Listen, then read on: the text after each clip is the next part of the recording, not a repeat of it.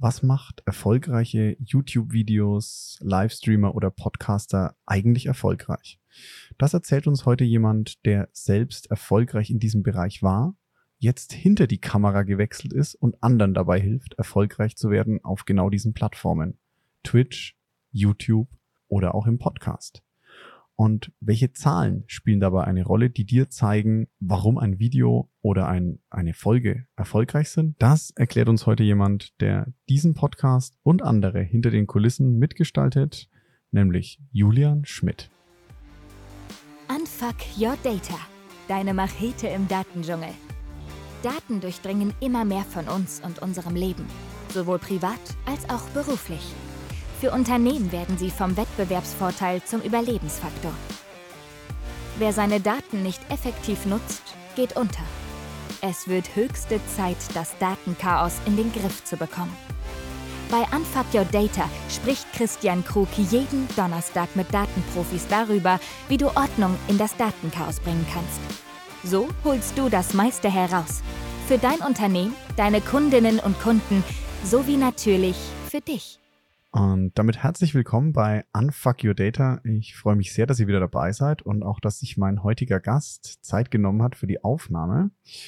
Und ja, es gibt so ein zweites Hobby, was ich ähm, noch nicht so breit erwähnt habe. Und zwar gibt es immer diese unbesungenen Helden, die Menschen hinter den Kulissen, die ganz viel, ganz wichtige, wertvolle Arbeit verrichten, aber ja, oft unerwähnt bleiben. Und so ein kleines Hobby von mir ist, diese Leute auch ab und zu mal wenn sie denn wollen, auch mal vor den Vorhang zu bringen, quasi ins Rampenlicht zu stellen. Und genau so jemand ist heute bei mir. Und zwar der liebe Julian Schmidt von, ja, was er genau macht, wird er uns gleich erzählen. Lieber Julian, herzlich willkommen und ja, stell dich den Zuhörerinnen und Zuhörern doch mal kurz vor. Hallo alle zusammen. Ähm, ja, ich bin Julian. Ich bin Ende 20. ähm, wahrscheinlich noch ähm, so ein bisschen für manche grün hinter den Ohren und ähm, ich, ich mag diese normalen Vorstellungsrunden eigentlich nicht so gern. Ich versuche euch nicht zu lang zu langweilen, aber damit man, äh, wir mögen ja alle so ein bisschen das Schubladendenken, ich mache euch jetzt mal ein paar auf.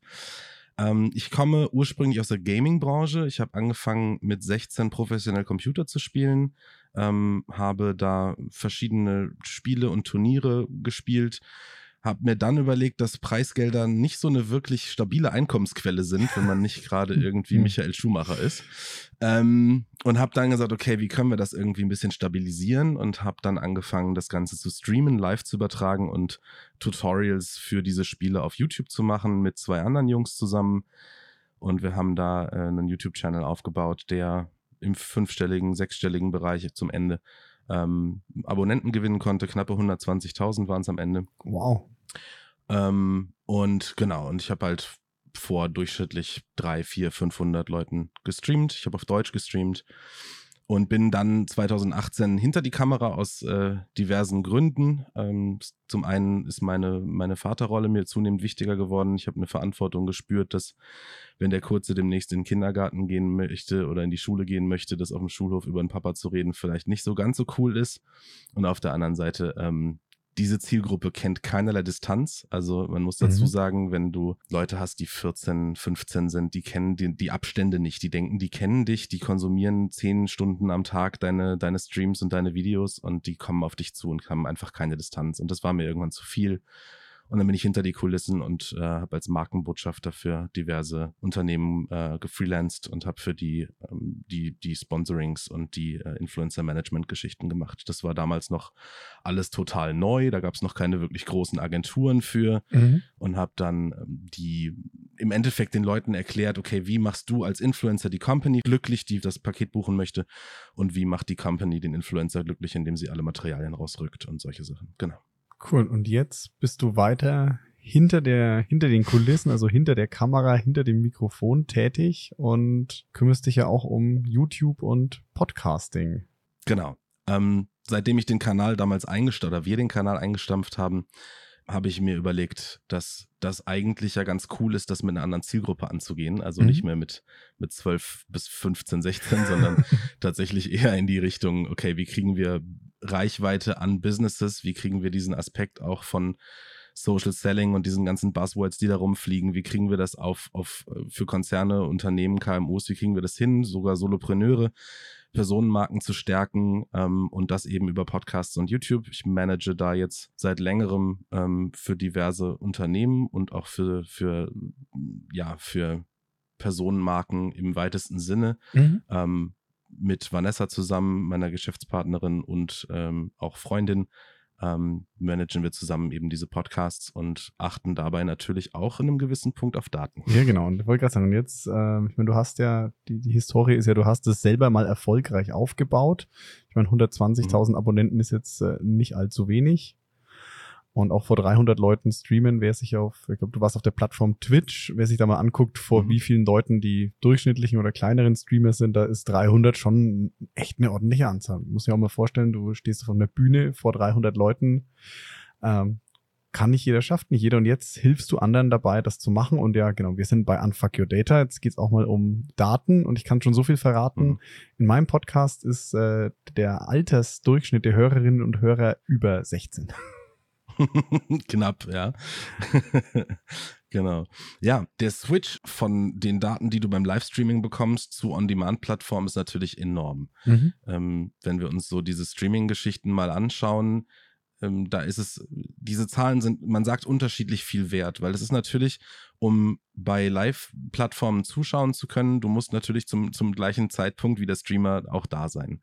On Demand hat natürlich die, die Möglichkeit, auch drei Monate danach noch irgendwie was anzuschauen. Das heißt, 300 Zuschauer sind nicht schlecht, damit war ich nicht riesengroß, mhm. aber damit war ich zumindest mal ähm, unter den Top 5% aller Streamer, denn man muss bedenken, 80% aller Streamer sind im einstelligen Viewer-Bereich. Wow, okay. Das heißt, auch wieder schön in die Daten ähm, du siehst natürlich wieder da auch die Spitze des Eisbergs, jetzt diese ganz großen mhm. Streamer, die dann fünf, sechs, äh, also fünf, sechsstellige Zuschauerzahlen haben, aber eigentlich die Masse bewegt sich deutlich drunter. Absolut. Also ich, das ist jetzt eine Schätzzahl, dafür habe ich keine Belege, aber ich finde, das, das meiner Meinung nach sind das 0,001 Prozent ja. oder sowas, diese Leute, die du kennst diese 80 Prozent war auf, aus einem Twitch-Report von vor zwei Jahren. Mhm. Ähm, es ist enorm, wie, wie viele Leute es versuchen. Ich glaube auch, dass viele Leute es einfach zum Spaß machen, um so ein bisschen zu interagieren oder der ein oder andere auch einfach für einen Kumpel streamt oder eine Freundin streamt und dann mhm. ähm, gerne das so ein bisschen nebenbei laufen lässt. Viele aber versuchen damit tatsächlich Geld zu verdienen und ich glaube, das ist ein Aspekt, der viele auch interessiert. Wie kann man überhaupt mit sowas Geld verdienen? Wo kommen wir an den Punkt, dass wir aus dem Hobby einen Beruf machen können? Und ich sagte ja gerade schon, Tournament Earnings, also das Geld, was man als Preisgeld bekommt, wenn man ein Turnier gewinnt als Top 8, das reicht natürlich nicht immer aus, äh, gerade wenn man kleinere Turniere spielt. Deutsche Turniere spielt, die sind natürlich auch nicht so groß besetzt vom Preisgeld her. Und Preisgeld ist halt auch nicht, da musst du halt abliefern. Ne? Du kriegst halt kein Geld, wenn du einmal einen schlechten Tag hast. Also ich kenne es auch, ich habe ja Magic mhm. mal ähm, ja, nicht so erfolgreich gespielt wie du jetzt Computerspiele, aber die Leute da in den Top, ja, die waren mal in der Top 8, da haben sie Geld mitgenommen und dann waren sie fünf Turniere wieder weg und dann sind sie umsonst dahin gefahren. Das heißt, da hast du halt auch eine, für deine Planbarkeit, wie du hast ja eingangs gesagt, ein Riesendilemma. Ja. Ähm, aber ich, ich finde folgende Aspekte finde ich total spannend, wie du sagst, na, wie komme ich dahin, ähm, dass ich überhaupt die Zahlen habe, um Geld damit zu verdienen? Mhm. Und auch dann nochmal natürlich an Fuck Your Data, wie kann ich die Daten, die ich dadurch sammle, und das ist ja das Schöne an Podcasting, auch an, an YouTube, es ist ja alles digital. Das heißt, es werden alle Zahlen erfasst und ich kriege zu den meisten wahrscheinlich auch Zugang. Wie kann ich die nutzen, um mein Produkt, in dem Fall den Podcast oder den, den YouTube-Kanal, noch besser zu machen und noch mehr Geld zu verdienen? Ist ja am Ende da schon auch das Ziel, wenn man es mal mhm. beruflich macht. Ja, ich, ich muss da ein bisschen weiter ausholen, weil ich glaube, erstmal muss man verstehen, wieso man oder wie man überhaupt Geld bekommt und warum die Leute überhaupt äh, das bezahlen. Ja. Da gibt es verschiedene Einkommensströme ich fange mal mit dem Freiwilligen an. Das ist das, was deine Zuschauer dir freiwillig mhm. geben. Das ist entweder so eine Form von Mitgliedsbeitrag, wie es bei Plattformen wie Patreon oder Kofi der, der die Möglichkeit ist. Leute haben einfach, ähm, konsumieren deine, deine Inhalte und finden dich cool und wollen das unterstützen, was du tust. Die wissen, dass der Zeitaufwand, den du da betreibst, ähm, definitiv nicht mehr im Hobbybereich liegt und geben dazu eben 5 Dollar im Monat, 10 Dollar im Monat oder bis zu 50 Dollar im Monat kann man da einstellen. Also ähnlich wie jetzt, sag ich mal, ein, ein wie so ein Netflix-Abo halt nur für dann eine Person, dass ich eben Julian unterstütze und nicht die ganze Plattform. Ja, wobei der Unterschied zum Netflix-Abo ist, du bekommst dadurch, dass du es bezahlt hast, überhaupt Zugang dazu Bei den freiwilligen Zahlungen hast du davon meistens nichts extra, außer Mhm. entweder ein paar Emotes im Chat oder wenn du es richtig, richtig krass äh, aufgesetzt hast, dann kann es sein, dass du mal als Top-Tier-Sub, also als Abonnent eines, eines höheren Abonnement-Tiers, Mhm. ähm, dann kann es sein, dass du die, die Folgen irgendwie mal zwei Tage vorher bekommst, drei Tage vorher bekommst, aber Mhm. meistens ist es tatsächlich eher eine freiwillige Basis. Also man hat, man hat, oder ich habe auch relativ schnell merken dürfen, die Leute wollen als Gegenleistung nicht viel mehr als den Namen vorgelesen bekommen Mhm. und ein kleines Dankeschön Cool. ausgesprochen zu kriegen. Dann gibt es als nächstes äh, die Werbekostenrückerstattung. Schönes deutsches Wort. Ja, ja. äh, im, Im Endeffekt ähm, hast du also für jeden Zuschauer, der entweder live oder on demand, das gibt es auf beiden Plattformen auch, Mhm. ähm, wird Werbung angezeigt. Meistens, wenn du den Stream öffnest, als Streamer kannst du selber entscheiden, wie viel Werbung du machen möchtest. Da gibt es noch so ein paar Klauseln in den Twitch-Verträgen, sobald du Partner bist, aber die erspare ich euch jetzt mal. Mhm. Grundsätzlich kannst du auf Knopfdruck eine Werbeanzeige schalten. Kannst du dir vorstellen, wie im Fernsehen auch. Ich habe das Spiel zu Ende gespielt, ich mache eine Werbepause, weil ich zur Toilette gehe oder was zu trinken hole oder was auch immer. Dann wird Werbung eingespielt und dafür bekomme ich Geld. Und jeder bekommt natürlich auch Werbung angezeigt, sobald er in den Stream reingeht, also Mhm. äh, zum Start. Und das ist bei YouTube ähnlich, kennen wir wahrscheinlich alle, alle, die zumindest keinen Adblocker nutzen. ähm, die klicken sich irgendwie ein YouTube-Video an und kriegen dann, je nachdem wie lang das Video ist, unterschiedlich viel Werbung angezeigt. Mhm. Das sind die, die aktiven Einkommensströme, die man als Influencer so hat von den Plattformen selbst. Mhm. Die sind sehr, sehr zahlenbasiert, weil dazu, je nachdem, wie viel, ähm, wie viel Geld du dann auch eben pro Klick bekommst, liegt daran, was der CPM ist, den du bekommst. Und das entscheidet sich, beziehungsweise entschieden wird das daran, wie qualitativ dein Content ist und welche Werbetreibenden sich vielleicht sogar gezielt vor deine Kanäle setzen. Ähm, das ist, da gibt es unterschiedliche Höhen. Ich würde das einteilen in so 15 bis 20 Dollar. Das ist so die höchste Kategorie. Mhm. Da sind wir so im Momfluencing-Bereich, also Kinderwagen und gerade werdende Eltern. Das ist immer so ein super krasses Ding. In der 15-Dollar-Kategorie bewegen wir uns so beim, beim Gaming. Mhm. Ähm, das geht so Richtung 15 bis 10 runter. Das, da gibt es auch noch Trash, der geht noch weiter runter. Aber von den Marken, die wir kennen, also so Logitech oder sowas, die sind dann eher so in die Richtung 10 bis 15. Und alles darunter ähm, sind dann Genitalrasierer und VPNs und solche Sachen, die dann irgendwie Werbung Okay. schalten, die dann dementsprechend auch bezahlen. Also äh, da, Ja. ich glaube, der niedrigste, den ich mal gesehen habe, war 2 Dollar. Ähm, und ganz kurz nochmal, CPM ist Cost per Mill, ne? Also wie viele, Ah, wie viel Geld bekommst du äh, für 1000 Klicks, die Werbung geschaut haben, genau. Ah, cool. Das heißt, das heißt, da hast du ja diese Einkommensströme und die kannst du natürlich, wenn du mehr Reichweite hast, mehr Zuschauerinnen und Zuschauer hast, verdienst du natürlich mehr Geld. Genau. Gehen wir jetzt einfach mal davon aus, immer 10% von den Leuten, die dir zugucken, machen so ein Abonnement. Und wenn du natürlich mehr Leute hast, dann hast du auch mehr Abonnenten und hast, siehst natürlich auch mehr Leute, die deine Werbung anklicken und dadurch verdienst du mehr Geld. Das heißt, das Ziel ist dann schon, aber auch mehr Zuschauerinnen, Zuschauer zu bekommen, um mehr Geld zu verdienen. Weil du bist ja jetzt in dem Bereich, wo du sagst, okay, es ist jetzt von einem Hobby Richtung Berufsinfluencer, Streamer geschiftet. Ja, es geht dabei natürlich nicht nur um Geld, es geht natürlich auch, jede Person, die sich irgendwie darstellt, mag eine gewisse Form von Anerkennung. Ja. Da sind diese Zahlen natürlich sowohl beflügelnd als auch ziemlich, ähm, sie können sich auch ziemlich richten. Also, ne, wenn du schlechtere Zahlen als letzten Monat hast, Mhm. du performst schlechter, dann merkst du das nicht nur in deinen Turnierspielen oder das spiegelt dir nicht nur dein Team, sondern du siehst es vielleicht auch in deinen Zahlen. Das Mhm. heißt, du kannst auch die doppelte Klatsche bekommen sozusagen. Ja, aber es, es geht äh, eben um Ansehen und es geht auch um die Interaktion. Also gerade bei Livestreamern ist es so, die lieben es, mit sich mit Menschen irgendwie auseinanderzusetzen und über das gemeinsame Hobby, über die gemeinsamen Interessen zu sprechen. Und je aktiver der Chat ist, desto mehr Spaß hast du als Streamer. Mhm. Ähm, bis zu einem gewissen Punkt. Es gab einmal 2018, das war, war meine Karriere offiziell schon vorbei, aber ich habe noch mal so ein bisschen rumgezockt und rumgestreamt. Mhm. Und dann habe ich einen Host von Montana Black bekommen. Okay, das muss man jetzt vielleicht ganz kurz den Nicht-Twitch-Experten Ja. hier ganz kurz erklären, Absolut. bevor wir, bevor wir, also ich, ich verstehe es noch. Ähm, Montana Black haben vielleicht die meisten schon mal gehört. Das ist so einer der größten deutschen Streamer, die viel auch Videospiele streamen. Ja. Und hosten heißt, dass ähm, Montana Black quasi seinen Stream beendet, aufhört und, und eben die Leute auf in dem Fall deinen Kanal rüberschickt und sagt, hey Leute, der Julian ist ein cooler Typ, schaut doch einfach bei dem zu und dann gehen automatisch die Genau. und Montana Black muss jetzt sagen, ich weiß gar nicht, der ist, glaube ich, im fünfstelligen Zuschauerbereich meistens. Ja, ja. Also ähm, das war zu der Fortnite-Zeit. Mhm. Vielleicht erinnern sich da auch einige noch. Das war ja ein totales Hype-Game. Auch er hatte da nochmal so einen richtigen Boom. Ähm, da Fortnite hat ihn einfach nochmal auf ein gewisses neues Level, Level gehoben. Und er hat mich damals gehostet mit, ich glaube, 19.000 Zuschauern. Okay, das ist natürlich schon, ich, ich, ich mache jetzt einfach mal so einen bildlichen Vergleich. Das ist ja wie wenn du Ja, auf einer Bühne stehst, einen Vortrag hältst und normalerweise hältst du das so in deinem, ja, hier, äh, Club vor der Haustür oder in einem Uni-Hörsaal mit so drei, Mhm. 400 Leuten und auf einmal stehst du halt in der voll besetzten Allianz Arena oder hier Rock im Park. Mhm. Ja, ja, genau. Also das ist enorm, Ja. was du dann in dem Moment äh, fühlst. Ich hatte zum Glück in dem Moment, ich habe es mitbekommen, also für alle, die das Spiel kennen oder vielleicht auch nicht kennen, du wirst auf einer Karte abgeworfen mit 100 anderen Spielern und der letzte Überlebende gewinnt das Mhm. Spiel.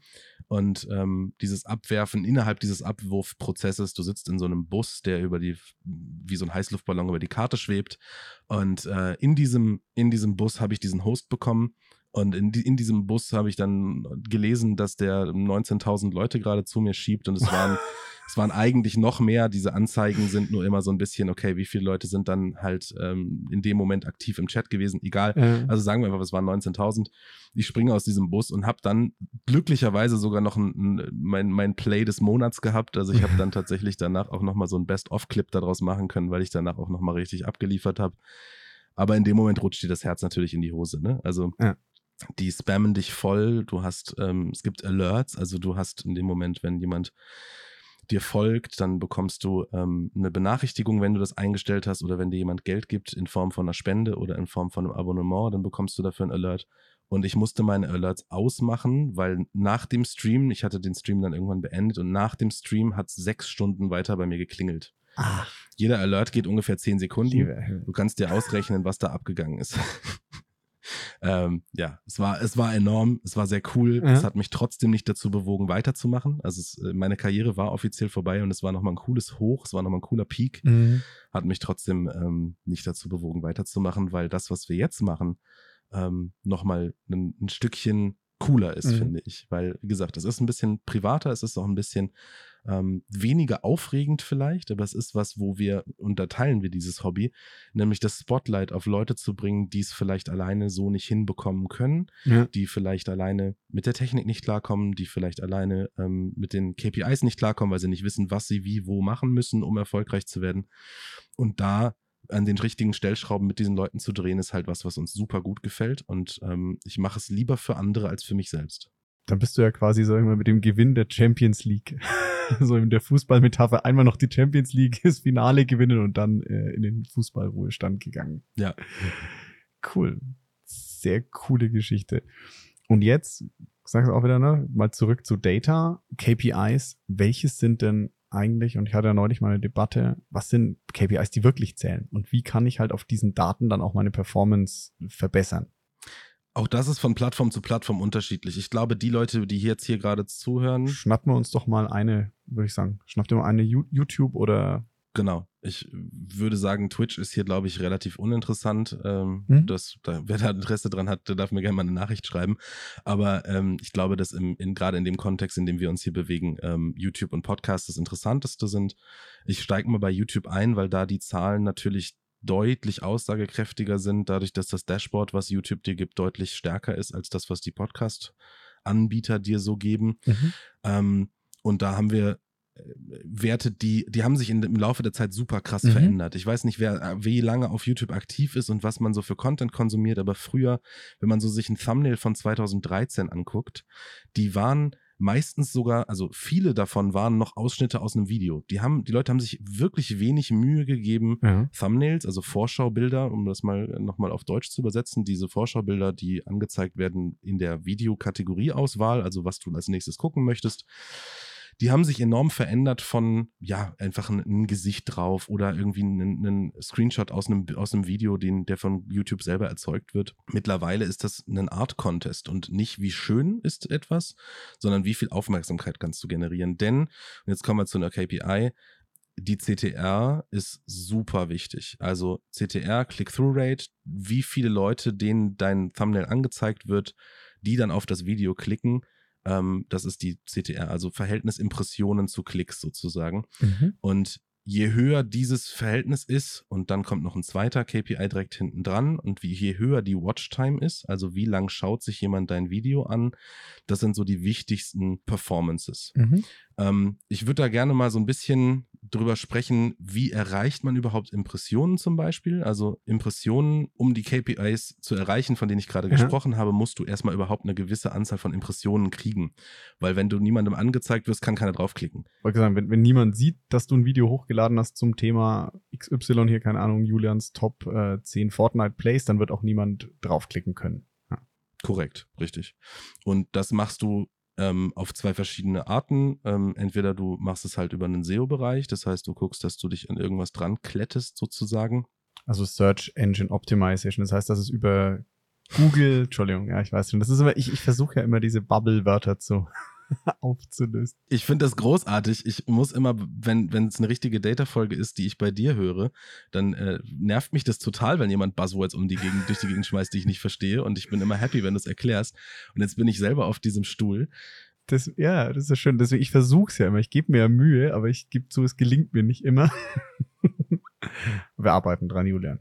Genau, also Search Engine Optimierung heißt Suchmaschinenoptimierung. Das heißt, wenn ich bei einer Such der Suchmaschine meines Vertrauens, ich bin ein Mensch, der sich für das Spiel Fortnite interessiert, Fortnite eingebe und in Julian, in deinem Video kommt Fortnite nicht vor, dann werde ich es auch nicht finden. Korrekt. Also, jein. Sagen wir mal, es ist eine Chancenerhöhung. Also gerade bei YouTube die ja auch nicht klar durchblicken lassen, wie der Algorithmus funktioniert. Also das, was ich jetzt gerade sage, mhm. ist anekdotische Evidenz. Ja, ich muss sagen, das, was ich hier gerade erzähle, ist aus dem, sind meine Best Practices aus den, aus den letzten Jahren, wie ich Kanäle hochgezogen habe. Mhm. Ähm, Genau, aber Suchmaschinenoptimierung heißt im Endeffekt, wir geben innerhalb des Titels, da müssen wir die Kunst schaffen, den so aufmerksamkeitserregend zu gestalten, dass wir gewisse Keywords mit reintun und gleichzeitig natürlich ähm, irgendwas triggern. Du hattest letztens den, äh, den Triggerkönig da, den grüße ich hier mal damit, äh, in diese Richtung, also Überschriften zu finden, die Leute animieren, da drauf zu klicken, es soll neugierig machen und aber gleichzeitig irgendwie mh, hm, beschreiben, was da abgeht. Mhm. Früher hat man da so Dinge reingeschrieben wie, ähm, was weiß ich, Fortnite Let's Play 2013 neu. Äh, das hat sich total verändert zu, okay, was ist denn, was ist denn passiert, zum Beispiel auf einem gewissen Stück der Karte. Ähm, Soweit sind die Suchmaschinen auch, dass sie es verstehen, dass du einen gewissen Ort irgendwie mhm. noch nennst oder dass du, ähm, du musst nicht mal mehr das Format nennen. Dieses Let's Play Episode 3496, das äh, machen nur noch die, die, die 2012 irgendwie äh, hängen geblieben sind oder so erfolgreich sind wie Gronk, dass es denen völlig egal ist. Ja. Genau. Also, um mal, um mal jetzt auch in den geschäftlichen Kontext zu kommen, wenn du ein YouTube-Video äh, einstellen möchtest und einen Titel wählen möchtest, dann beachte, dass das Thema gut getroffen ist und dass es trotzdem kurz ist. Also wir haben maximal 100 Zeichen und wir müssen einfach darauf aufpassen, dass wir die nicht überstreiten, weil es funktioniert einfach technisch nicht. Und je kürzer der Titel ist, desto besser funktioniert er meistens. Also je mehr Spot-on der ist, desto besser ist es. Mhm. Gegenteil davon ist die Videobeschreibung. Da kannst du dich tatsächlich völlig austoben. Da sind ähm, 2500 Zeichen sind es, glaube ich, die du da nutzen kannst. Da kannst du ähm, viel beschreiben, viel erzählen, viele Keywords benutzen. Und dann gibt es noch die Tags. Ähm, die Tags, Videotags, das ist im Endeffekt äh, wie Hashtags auf Instagram. Da hast du 500 Zeichen Platz, um, um verschiedene Keywords einzugeben und zu sagen, okay, das ist jetzt ein Video über Data und da haben wir gesprochen über eine Customer Data Plattform und bla bla. Und das kannst du dann da alles eintragen mhm. und schon wirst du beziehungsweise erhöhst deine Chancen, wenn die Performance stimmt, als mit anderen artverwandten Kanälen, die gut performen, ver verbrüdert zu werden sozusagen und dann in dieser Suchleiste äh, entweder aufzutauchen oder auf der rechten Seite gibt es ja immer in diesem Player auf der rechten Seite unten diese Videovorschläge, mhm. dass du da gelistet wirst und das sind eigentlich die zwei Hauptquellen, wo du neue Leute herbekommst. Genau, und dann, dann ist entscheidend, wie du sagst, ne, der, die Click-Through-Rate, also wie oft wirst du, wenn du ge gefunden wirst, angeklickt. Genau. Und dann, wenn jemand draufgeklickt hat, wie lange guckt er sich das, guckt die Person sich dieses Video an. Also sagt er nach so fünf bis zehn Sekunden, okay, ist doch nicht meins oder keine Ahnung, Stimme gefällt mir nicht, Gesicht gefällt mir nicht, mhm. was auch immer und schaltet dann an, ab oder ist das Video für ihn so unterhaltsam oder und oder informativ, dass es bis zum Ende guckt. Genau, richtig. Da ist natürlich, ähm, wenn wir jetzt von einem, von einem B2B-Podcast auf, auf YouTube sprechen, haben wir da natürlich nicht so die Mittel, die Aufmerksamkeitsspanne so hoch zu halten, wie wir es zum Beispiel bei einem Gaming-Content oder bei einem Unterhaltungscontent haben. Mhm. Und um da fair zu bleiben, sprechen wir auch viel von der prozentualen Watchtime, also wie viel Prozent des Videos hast du dir angeguckt und danach ähm, werden, wird dann meistens gerichtet. Aber grundsätzlich genau, also die, die CTR entscheidet eben darüber, ähm, ob die Performance, ob du weiter ausgespielt wirst in Verbindung mit der Watchtime, gerne auch prozentual. Mhm. Dass du dann, ähm, genau, dass du im Endeffekt ein, erfolgreich, ein erfolgreiches Video rausbringst. Und das heißt dann dadurch, wenn du sagst, du wirst mehr ausgespielt, du kriegst mehr Zuschauer und mehr Zuschauer, hast du natürlich mehr Mehrwert bei deinen potenziellen Kunden oder je nachdem, wie es dann ist, Werbeeinnahmen oder andere Einnahmen. Genau, also ich, ich glaube, in einem, in einem B2B-Kontext werden wir selten ähm, werden wir selten diese Zahlen erreichen, die uns nachher ähm, diese, diesen Kickback geben, dass sich dieses Produktion, diese Produktion finanziert. Ja. Aber ich glaube, dass äh, wir da eben ganz klar auf einer Seite oder auf einem, auf einem modernen Trend sind, nämlich ich möchte mir den Dienstleister vorher anschauen, noch vor dem Erstgespräch. Ja. Ähm, ich habe vielleicht Interesse an, an dem, was du mir anbieten kannst, Christian, und ich möchte vorher einfach mal deine Stimme gehört haben, dein Gesicht gesehen haben. Dafür gibt es Plattformen wie LinkedIn, Facebook oder was auch immer, wo ich schon mal ein Gefühl dafür mhm. bekomme, was du für, einen, für ein Profil pflegst. Aber der authentischste Eindruck ist nach dem persönlichen Treffen einfach irgendwie ein, ein äh, virtuelles Kennenlernen und das vielleicht ungezwungen für mich als Interessenten. Das heißt, ich muss gar nicht mit dir interagieren, sondern ich kann mir anschauen und anhören, wer du bist, ob ich dich sympathisch finde, ob ich dich vertrauenswürdig finde. Ähm, mir hat mal jemand ähm, einen, klugen, einen klugen Satz gesagt zum Thema Verkaufen. Aus Gemeinsamkeiten entsteht Sympathie, aus Sympathie entsteht Vertrauen und aus Vertrauen entsteht Verkauf. Mhm. Ähm, und ich glaube, je mehr Gemeinsamkeiten ich jemandem zeigen kann über YouTube-Videos, über Podcasts oder was auch immer, desto mehr Vertrauen bekomme ich von der Person, Sympathie, Vertrauen und dann kann ich eben auch eventuell eine Dienstleistung anbringen oder mich zumindest für den im Kopf als Experten verankern, dass wenn es vielleicht jetzt nicht interessant ist, es vielleicht irgendwann interessant ist. Ja. Und ja, deshalb fangen viele Leute an, eben Podcasts und YouTube zu machen und sind dabei gar nicht so versessen auf eine Million Klicks pro Video oder wollen vielleicht gar nicht auf jedem Trend mitreiten, sondern wollen vielleicht eher eine Datenbank aufbauen für ihre Kunden oder potenziellen Interessenten oder ähm, haben vielleicht irgendwas vor, den Nachwuchs im Data-Bereich irgendwie ja. zu schulen und aufzuziehen und erklären gewisse Begriffe. Dann macht man sich so eine Mediathek dahin und man wird schon, ähm, ja, im Endeffekt, man kann sich damit nichts kaputt machen, wenn man es vernünftig angeht. Das war jetzt äh, sehr cooler Satz. Man kann nichts kaputt machen, wenn es vernünftig angeht. ähm, da würde ich jetzt vielleicht mal so auch mit Blick so ein bisschen auf, äh, ich habe ja von dir auch gehört, was so der Sweet Spot für diese Episoden ist und wir nähern uns dem, glaube ich, so ein mhm. bisschen. Mhm. Wenn du aus deiner Erfahrung raus ähm, für die Zuhörerinnen und Zuhörer, die vielleicht mit der Idee spielen, YouTube-Kanal, Podcast zu machen oder mal irgendwo zu Gast zu sein, ähm, vielleicht ein paar Tipps hast, worauf sie achten sollten, zum Einstieg so absolute essentielle To-Dos oder Do-Nots? Also ganz wichtig ist immer der Bereich Qualität, finde ich. Und zwar gar nicht so sehr möchte ich jetzt hier eine Werbeveranstaltung QVC-mäßig machen und ähm, irgendwelche Mikrofone verkaufen. Was ich sagen möchte ist, wer einen hochqualitativen Eindruck machen möchte und sich darstellen möchte als jemand, der ähm, ja auf Augenhöhe mit allen mithalten kann, der sollte eben auch qualitativ auf Augenhöhe mit allen mithalten können. Und das muss nicht immer viel Geld kosten. Das kann auch ähm, mit ein bisschen Arbeit und Wissen wettgemacht werden. Mhm. Grundsätzlich aber man sagt so schön Shit in, Shit out. Ähm, wenn wir das Problem haben, dass wir nicht mit der Qualität ähm, an die Sache herangehen, dann können selbst wir auch als Leute, die dann Mastering machen und die Tonspuren verbessern und so, ganz böse, wer einen Podcast mit AirPods aufnimmt, äh, der hat die Kontrolle über sein Leben verloren. Das ist genau das gleiche, wie Karl Lagerfeld das damals über die Jogginghosen sagte.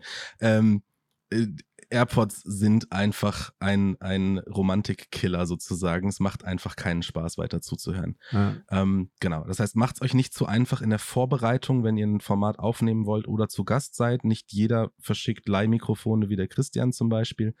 Das heißt, nicht jeder ist, ist der auf der Qualitätsseite so on point, dass er sagt, okay, mir ist das super wichtig, dass das Qualität, Klang, dass die Klangqualität gut ist. Ähm, bereitet ein bisschen vor, aber eben nicht zu sehr, dass die Authentizität, Authentizität gestört ist. Mhm. Also, wir wollen die Authentizität nicht kaputt machen dadurch, dass wir uns ein super krasses Skript schreiben, Ähm, da ist aber jeder Typ unterschiedlich. Also du musst immer in dich reinhören und gucken, bin ich jemand, der super viel aufschreibt im Alltag, dann macht es Sinn, dir irgendwelche Stichpunkte aufzuschreiben. Ähm, bin ich jemand, der alles spontan macht, dann ähm, hau einfach raus. Grundsätzlich ruh dich aber nicht auf dem Punkt der Authentizität aus. Ich habe mal einen Post geschrieben, Authentizität siegt immer, habe einen, ähm, einen Kommentar dazu bekommen, der mich zum Nachdenken angeregt hat, weil viele das als wohl, ich habe das noch nicht in meinem Umfeld mitbekommen, aber viele nehmen das so als Ausruhepunkt irgendwie so, als okay, ich muss nichts tun, ich muss nichts vorbereiten, ich bin authentisch und damit gewinne ich. Ja. So ganz funktioniert es nicht, sondern sei du selbst und gewinne und nicht äh, sei faul und gewinne. Ja? Also das ist äh, nochmal ein klarer Unterschied. Das muss ich sagen, das habe ich neulich beim Thema Kleidung von jemandem gehört, der auch gesagt hat, ähm, bin ich voll bei dir, ne? Mhm. Ähm, er sagt hat, ja, wenn dann halt einer in zu einem super wichtigen Event oder zur Hochzeit in Jogginghose und einem versifften T-Shirt kommt, ist es nicht authentisch, sondern ist es einfach äh, faul und respektlos. Asozial, ja. Ja, absolut, richtig, ja. Und das ist genau der Punkt. Ähm, wenn du, wenn du dich vorbereitest auf etwas, gib dem Format, entweder deinem eigenen oder dem, wo du zu Gast bist, genügend Respekt, um dich so darauf vorzubereiten, dass du dem Format gerecht wirst. Ja. Ähm, mach dich aber nicht bekloppt dabei. Also dir 10.000 Stichpunkte aufzuschreiben, was du alles sagen willst. Ich zum Beispiel hätte jetzt auch noch eine Stunde weiter quatschen können, aber ich glaube, wenn das gefordert wird, wird die Community das sagen und dann gibt es vielleicht eine zweite Folge oder eben auch nicht. Also ähm, lass uns das nicht über overthinken, ja. ja? Das sonst, sonst stottert man vor sich hin, man wird völlig nervös und das bringt einfach nichts. Genau. Und ganz klares Ding, du willst deinen YouTube-Channel anfangen oder deinen Podcast anfangen. Beim Podcast ist es klar, bei YouTube ist es vielleicht ein bisschen nicht so klar. Audioqualität über Videoqualität ist vielleicht nochmal so ein Ding. Mhm. Kameras kosten ein Schweinegeld, Mikrofone kosten ein Schweinegeld. Wenn du noch nicht bereit bist, völlig rein zu investieren und zu sagen, so, hier sind 5000 Euro, ich baue mir jetzt das beste Setup, was es gibt, investiere lieber in ein gutes Mikrofon und in eine gute Tonakustikisolierung innerhalb deiner Räumlichkeiten, als dass du jetzt sofort ähm, noch eine Kamera dazu kaufst und denkst, das würde funktionieren. Und wir nehmen einfach das, da ist ja, ist ja ein Mikro drin. Ne? ja. Das funktioniert nicht. Also dann bist du wahrscheinlich auf äh, knapp über dem AirPod, habe ich verstanden. Ja, also ich glaube, die, die gleichen Leute, die die Kameramikrofone herstellen, stellen auch die AirPods her. Und äh, das sind auch, glaube ich, die, die die gleichen in, in Wählscheiben-Telefone verbaut haben. Ja, ist gut. Das, äh, da rennst du bei mir als äh, bekennender Nicht-Apple-Nutzer natürlich immer Türen ein. Das gilt für alle Buds, ne? Also ich muss das nochmal sagen, das gilt nicht nur für AirPods, sie sind ein schönes Buzzword, aber das gilt für alle Wireless und uh, True Wireless heißen sie ja mittlerweile, also die, die du nicht mal mit Kabel laden kannst. Für alle True Wireless äh, Sachen gilt das. Das gilt ganz viel für Telefonheadsets. Also alles, mhm, was ja. nicht zum Podcasten oder zum Videomachen geeignet ist, wird es auch nicht weil das also in der Anwendung danach. Es ist ja. einfach, es ist zum Telefonieren, es ist zum beim Sport irgendwie Musik hören. Nutze es doch bitte nicht im Podcast. Das Schöne ist, jetzt ähm, schlage ich noch zwei Brücken in die Data-Welt, ähm, bevor wir in den Abschluss mhm. gehen das, was du gesagt hast, ähm, Shit in, Shit out, gilt halt bei, am Ende des Tages sind Tonspuren auch Daten. Ja? Die sind ja, auch irgendwo absolut. virtuell gespeichert. Das gilt für Audiodaten, das gilt für Bilddaten, das gilt aber auch für deine anderen Unternehmensdaten. Wenn du Mist in ein System kippst, kannst du es nicht retten. Wie du gesagt hast, ne? Das Mikrofon, du musst das richtige Werkzeug für den richtigen Job machen. So AirPods oder True Wireless sind super, wenn ich auf dem Weg zur Arbeit ähm, oder beim Sport Musik hören oder einen Podcast hören will. Da sind die cool und dafür sind die gemacht. Mhm. Aber sie sind halt nicht fürs Aufnehmen gemacht. Und genauso gilt's überall. Nimm das richtige Werkzeug für den Job, für den es gemacht ist, weil du fällst den Baum auch nicht mit dem Schweizer Taschenmesser oder zumindest sehr lang. Ja. Vielleicht da nochmal eine kurze Funny-Anekdote. Ich weiß, wir überziehen fast, Ach, aber ich habe einen wir haben einen Test äh, gemacht mit, wir wollten gucken, wie wir es unseren, unseren Kunden so angenehm wie möglich machen können, Podcasts als Leihmikrofone zu verschicken, ohne dass sie super viel Geld dafür ausgeben müssen.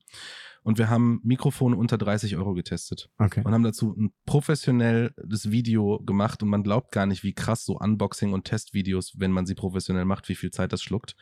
Und wir haben diese zehn Stunden Arbeit, die wir damit verbracht haben, inklusive Mastern und diese ganzen Tonspurentests hören. Und es waren zehn Mikrofone, die wir ausgepackt haben und erklärt haben. Und, und ich habe keine davon ansatzweise so mastern können, dass ich gesagt habe, dafür hätte ich eine Empfehlung aussprechen können. Wow.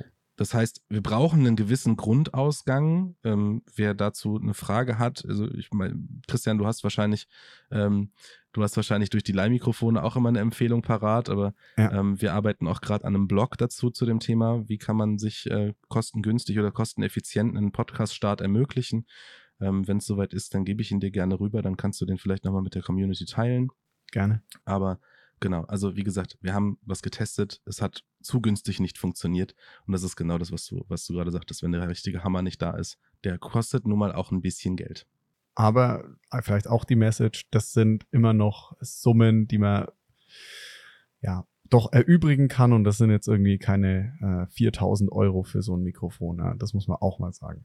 Absolut nicht. Und so ein Umsatzpotenzial mit so einem Podcast, ich weiß nicht, ob das den Leuten bewusst ist, aber so ein Umsatzpotenzial von so einem Podcast, das liegt halt monatlich in einem oberen vierstelligen bis niedrigen fünfstelligen Bereich. Und wenn man das vernünftig angeht, und vernünftig mit den Sponsorings angeht, dann ähm, ist das Potenzial da und wer dann nicht 120 Euro für ein Mikrofon investieren möchte, der hat vielleicht andere Ziele. Ja, absolut. So, und damit, lieber Julian, jetzt noch die finalen Fragen, denen sich ja jeder Gast, jede Gästin stellen muss. Wenn du, da du den Podcast hörst, ab und zu, konntest du dich etwas vorbereiten. Zum einen mal, was war denn so das letzte Lied, das du als Ohrwurm hattest? Also, ähm, ich habe vorgestern Bananenbrot gebacken. Äh, ich glaube, ich muss nicht viel mehr sagen, oder? Also, ich, ich erspare es jetzt allen, aber äh, ich habe, während ich dann diesen Prozess gemacht habe, und der dauert nun mal ja nicht allzu lange in der Vorbereitung, aber beim Backen, und ich habe, äh, währenddessen bin ich durch die Wohnung gehüpft und habe das gesungen. Ähm, genau, das äh, Bananenbrot ist. Mhm. Und dann das zweite nochmal die Bitte um eine Buchempfehlung für die Zuhörerinnen, Zuhörer und mich. Welches Buch ähm, würdest du uns denn empfehlen zu lesen mit den üblichen Einschränkungen, dass du selber nicht geschrieben oder mitgeschrieben hast und das jetzt nicht zu anrüchig ist, wenn ich es auf den Tisch lege? Ich habe da jetzt ein bisschen drüber nachgedacht und irgendwie so 15 verschiedene Kategorien durchgedacht und ich hätte ähm, außerhalb der Einschränkungen auch ein paar Dinge gehabt, aber oh. ähm, im Endeffekt geworden ist es, ist es im Koma von Joy Fielding. Ähm, ist, ein, ist ein Roman, der mich ähm, ziemlich mitgenommen hat auf eine Reise von Fieberträumen und äh, völlig bekloppten Dingen, die nachher ziemlich viel Sinn ergeben. Und das ist jetzt schon ein bisschen älter. Ich glaube, das ist jetzt 10, 10, 12 Jahre alt oder sowas. Mhm aber es hat mich äh, nachhaltig beeinflusst und ich fand es sehr cool und denke immer noch gerne daran zurück, auch wenn es ein bisschen unangenehme Situationen gibt mhm. in dem Buch. Okay, Joy Fielding als Autorin habe ich schon mal gehört, aber im Koma war mir neu. Und ja, damit, lieber Julian, nochmal ganz, ganz herzlichen Dank für das tolle Gespräch, dass du dir auch die Zeit genommen hast. Natürlich auch an alle Zuhörerinnen und Zuhörer fürs Einschalten. Wenn euch die Folge gefallen hat, dann abonniert doch gerne den Podcast, ähm, lasst mir einen Kommentar, eine Bewertung da oder auch ja Kritik, was ich besser machen kann. Ähm, ja, bei Fragen rund ums Podcasten oder YouTube, auch Twitch, wenn jemand von euch da vielleicht eine Karriere plant, geht gern mal auf Julian zu oder auch für die Frage, welche Bücher er außerhalb der Empfehlungsrange denn da gelesen hat. Und damit bis zur nächsten Folge. Ich freue mich, wenn ihr auch wieder dabei seid. Macht's gut.